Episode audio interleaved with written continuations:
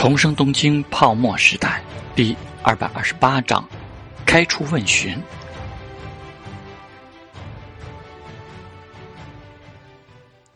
须贺德南听他主动提起昨晚见过森太吉郎，正好问些信息。陶君见过森会长，怎么就得出会长大人只是拿你和木下君做工具的想法呢？须贺德南很认真的说。会长大人是确实想促成你和夏娜小姐的好事啊！陶之命呵呵笑了笑。今天之后，须贺德南和平野会长大概会理解我们为什么这样想的。森会长用了很有说服力的证据，让我们不得不这么想。他站了起来，转身看着房间说道：“森家已经获得了信托慈善基金的控制权。”随后。立刻就让我和秀峰大哥断绝了凭借上田家与三菱保持一定默契关系的可能性。看来三菱本身就是拿着无法控制的利益在哄骗我和秀峰大哥呢。贺旭转我，如果平野会长是有诚意的，那么只能说这个提议的作用重点确实不在我们身上。贺旭难得忍不住问道：“森会长对你们说了什么？”陶志明摇了摇头，拎着竹刀。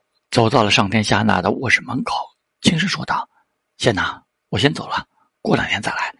你别来，别来。”上天夏娜在屋中小声回答：“你保护好自己。”夏娜，如果是想帮我的话，他看了一眼不远处的上田正玉，声音提高了一些：“听上天大人的话，只有你真心的听父亲的话，他才不会对我有额外的愤怒。”但是相信我，我一定会改变他的心意的。须贺德南有些迷惑，刚才还不是说搁置这个提议吗？只见陶之命走到了上天正玉面前，弯腰行礼，又对着上天晴子弯腰行礼。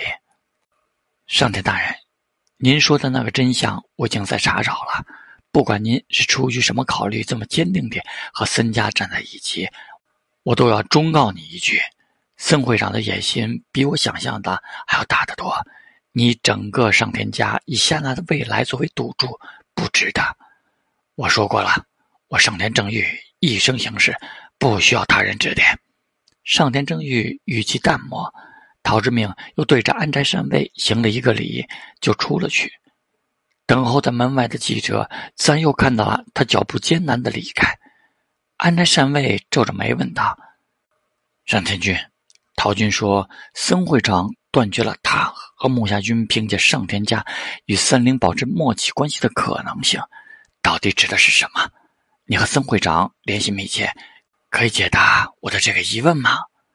上田正玉坦然地坐在了起居室的矮几旁边，静静说道：“至今为止，我在森林中所持有的利益，只不过是延期桑。”为了让我不对那个承诺过于担心，而以较低价格给到我的，我不负责管理任何具体的事务，也没有其他额外的要求。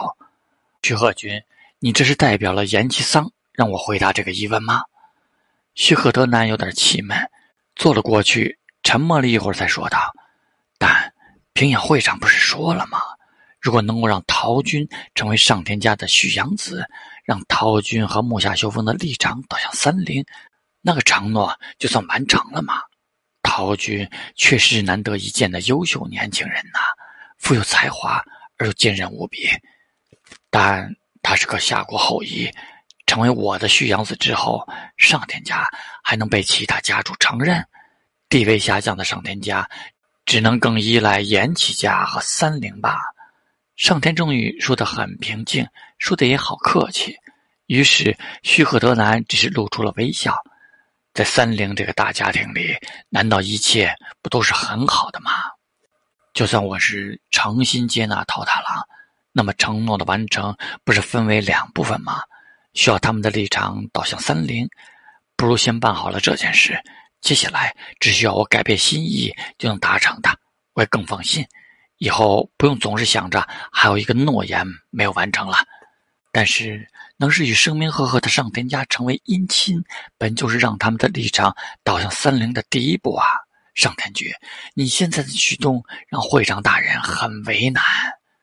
上田正玉凝视着他，那么，只要我答应接纳他为婿养子，我对一仙家主的承诺就算完成了。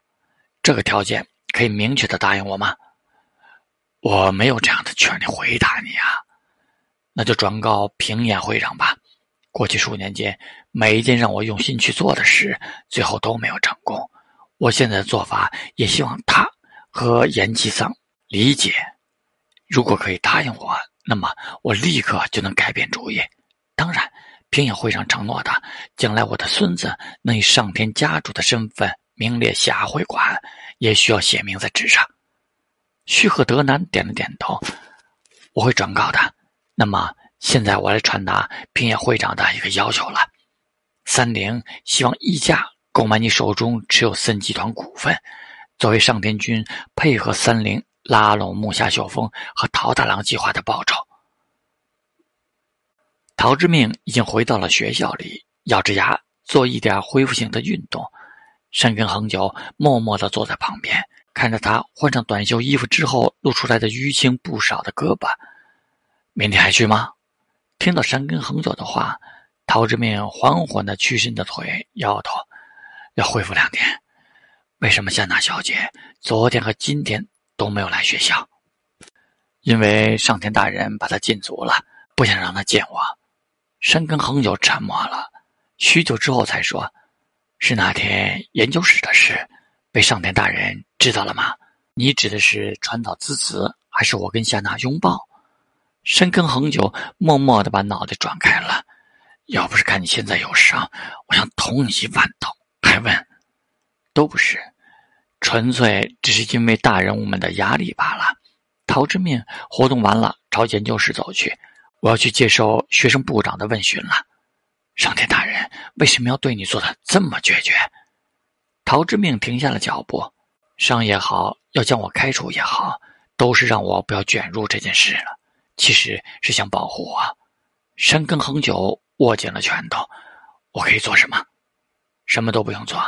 陶之命背着他，静静说道：“这件事我能搞定。”他去换好衣服，静静往学生部那边走去。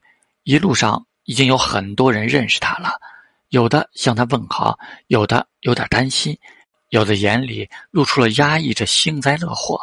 经过一天的时间，上天正欲向东京大学提出抗议，认为他们没有管束好学生，损害了上天家的名誉，要求开除陶之命的事已经被大多数人所知晓。陶大郎以前在学校里的朋友极少，关系密切一点的只有一个职业杨戬，现在只是多了一些通过剑道社认识的人。陶姐妹。一个剑道社的后辈新生路遇他之后，鞠了一个躬之后，就激动的说道：“加油，谢谢。”陶之命笑着点了点头。陶前辈，副社长他怎么这两天都没有来到剑道社了？陶之命摇了摇头：“你回去问深根前辈吧，学生部长还在等着我。”他继续往前走，心里预想着可能会有的变化。学校对学生的管理会不会受到外界的影响？当然会，虽然大学是相对独立的所在，但外面大家族的影响力又岂能小觑？决战就快要来了，上天正欲主动提出这一点，会勾出哪些人来接力加码破坏三菱的行动？目前表面上是三菱想用上天家，希望破坏住友和最上恒产的关系。三菱如果真的成功了。那么就会在七月二十八日的听证会上拿出比其他家更有竞争力的方案。按理来说，住友应该破坏三菱的行动的，他们巴不得陶大郎和上天正玉之间结下真实的仇怨。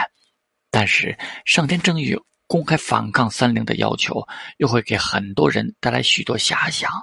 所以现在的三菱内部的水已经浑了，大家心里的鬼胎都越来越多。先通过东京大学这个支点，看看各方对这个反离间阶段的反应吧。整个这次上田家续养子的事件，从平野龙雄提出这个建议开始，就是对森家和上田家关系的离间，是对住友和最上恒长关系的离间。最基础的结果，恐怕是削弱森家，掌控住森家。最好的结果就是一口气控制住森集团、上田家和最上恒展。森次郎的出现先把水搅浑了。陶之命选择用那种方式，公开对上田正玉和森次郎宣战，又将水搅得更浑，迫使三菱必须采取手段控制事态。因为来自三菱的压力骤然加大，陶之命才让祝友看到将上田家和森集团争取过来的可能性。那么，自从安在善位主动去接触森太吉郎开始，来自祝友的反离间开始了。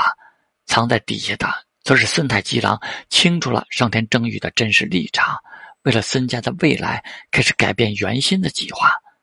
现在，那些背刺的计划已经开始酝酿筹备。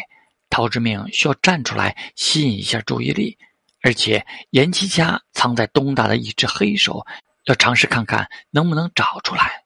他走进了学生部的门口，沉稳地说道：“陶大郎前来参加问讯会，请跟我来。”学生部的一个工作人员带着陶之命一路往里上了一个楼梯，来到了一个房间门口，推开门：“请稍等，我去向部长大人汇报。”陶之命进了房间，里面的中央摆着一张椅子，对面是三张长桌，是有那种问询架势。他坐在椅子上，静静等着。身后的脚步声响起来之后，他站了起来，低着头。鱼贯而入的几个人一起走到了三张长桌后面，最中间的人说道：“陶大郎同学，请坐下吧。”失礼了。陶之命微微弯了弯腰，坐下后抬起头。学生部长户冢胜俊坐在中间，其他的人陶之命都不认识，还有一个像是做记录的，他心里有谱了，至少场面很正式，说明至少有人推动着这个事，以很严肃的态度去处理了。陶大郎同学，现在先向您朗读上田正义先生寄送给学校来的抗议书。户冢胜俊从一个信封里。拿出信件，朗声念起来：“尊敬的平野龙一总长，我是贵校四年级学生上田夏娜的家长上田正月。”房间里回荡着户冢胜俊的声音。大郎在之前所做的事情被上田正玉在心里一一的被陈述出来，不仅包括经营舞厅有损风化，还包括了入江雄太的基调背景，最后就是他的要求。在下认为，陶大郎的行为不仅严重损害了上田家的声誉，严重影响了我和家人的生活，也是对东京大学声誉的损害。沽名钓誉，哗众取宠，以在校学生之身份热衷商业利益，不惜与局道暴力组织合作，这是对东京大学校风的亵渎。出于以上事实，我请求。贵校从学务管理、校园风气的需要出发，将陶大郎做学籍开革处置。我本人将保留追究陶大郎的法律责任和贵校管理责任的权利。失礼之处还请包涵。上田正玉，昭和六十一年七月九日。护种慎俊的声音停止，房间寂静无比。